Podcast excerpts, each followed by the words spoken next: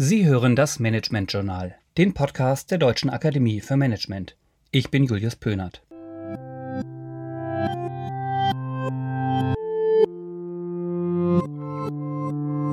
Musik ist vielleicht einer der beliebtesten Bereiche des Kulturmanagements. Viele wachen bereits mit Musik auf und werden von ihr den gesamten Tag begleitet. Im Auto, im Supermarkt und in der Warteschleife einer Telefonhotline. In Konzerten für unterschiedlichste Zielgruppen kommt man zu besonderem Musikgenuss zusammen. Zu Musik hat jeder eine Meinung und meist auch eine Lieblingsmusik. Berühmte Melodien aus Pop, Rock und Schlager sind jedem bekannt und die klassischen großen Orchester haben eine relativ feste und sichere Position in der Kulturlandschaft. Auch in der Ausbildung haben sich zahlreiche renommierte Studiengänge zum Musikmanagement gebildet und Kunstschaffende jeglicher Couleur versuchen sich an eigenen Produktionen. Ebenso hat Musik eine sehr hohe Öffentlichkeitswirksamkeit. Ob nun ein Konzert der alternden Stones, Klatsch und Tratsch um Helene Fischers Privatleben oder Fäden und Skandale bei den Bayreuther Festspielen. Musikalische Ereignisse sorgen in der Presse stets für höchste Aufmerksamkeit und bei den Zuhörenden für eine große emotionale Beteiligung. Sowohl Produktion als auch Rezeption musikalischer Werke sind oft mit großer Leidenschaft verbunden. Vielleicht haben Sie den neuesten Pixar-Film Soul gesehen, einen Film über einen Jazzmusiker. Wenn er seine Musik spielt, befindet er sich im Flow, einem Zustand, der im Film als Befinden zwischen den Welten beschrieben wird. Im Musikbusiness selbst ist für derartige Sentimentalitäten natürlich nur wenig Platz. Bei Konzertveranstaltern oder Plattenlabels zählen Fakten.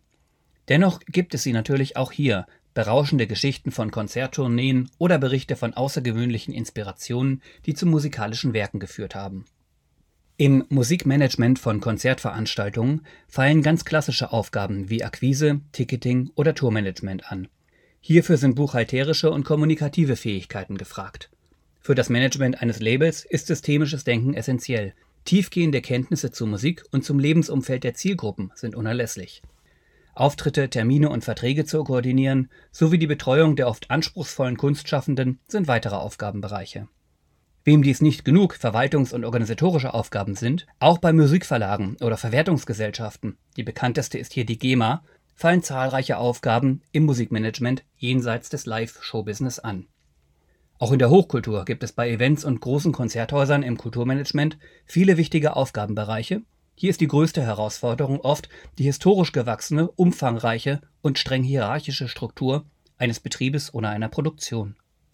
Im Vergleich mit anderen Kulturbereichen ist Musik ein sehr dynamischer Markt, besonders auch wegen ihrer Allgegenwärtigkeit und Nutzbarkeit in Verbindung mit anderen Kunstformen. Gleichermaßen läuft hier die Entwicklung am schnellsten. In Corona-Zeiten machen sich viele Theater zum ersten Mal wirkliche Gedanken zum Thema Digitalisierung.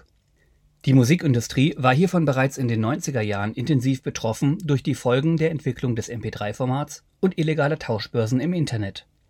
Durch diese schmerzhaften Erfahrungen hat man gelernt, Produkte effektiv selbst digital zu vermarkten. Mit ihren weltweiten Kino-Live-Übertragungen feierte die Metropolitan Opera große Erfolge und große Konzertveranstalter bieten Live-Konzerte fürs Wohnzimmer. Die Musikbranche war schon immer internetaffin in den sozialen Medien finden sich heute zahlreiche Profis und Amateure mit Ideen und Produkten in einem breiten Qualitätsspektrum. Die Nähe der Musik zu Social Media hat ebenso eine lange Tradition. Erinnern Sie sich noch an eines der ersten großen sozialen Netzwerke? MySpace wurde ursprünglich als Profilseite für Bands gestartet.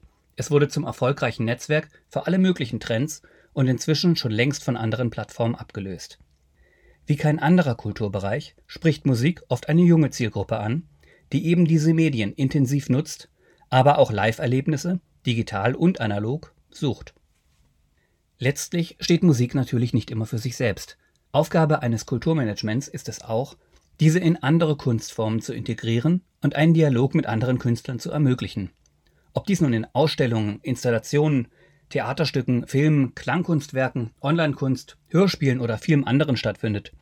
Musik ist fast immer dabei und wird mit Sicherheit noch sehr lange ein attraktives Beschäftigungsfeld bleiben.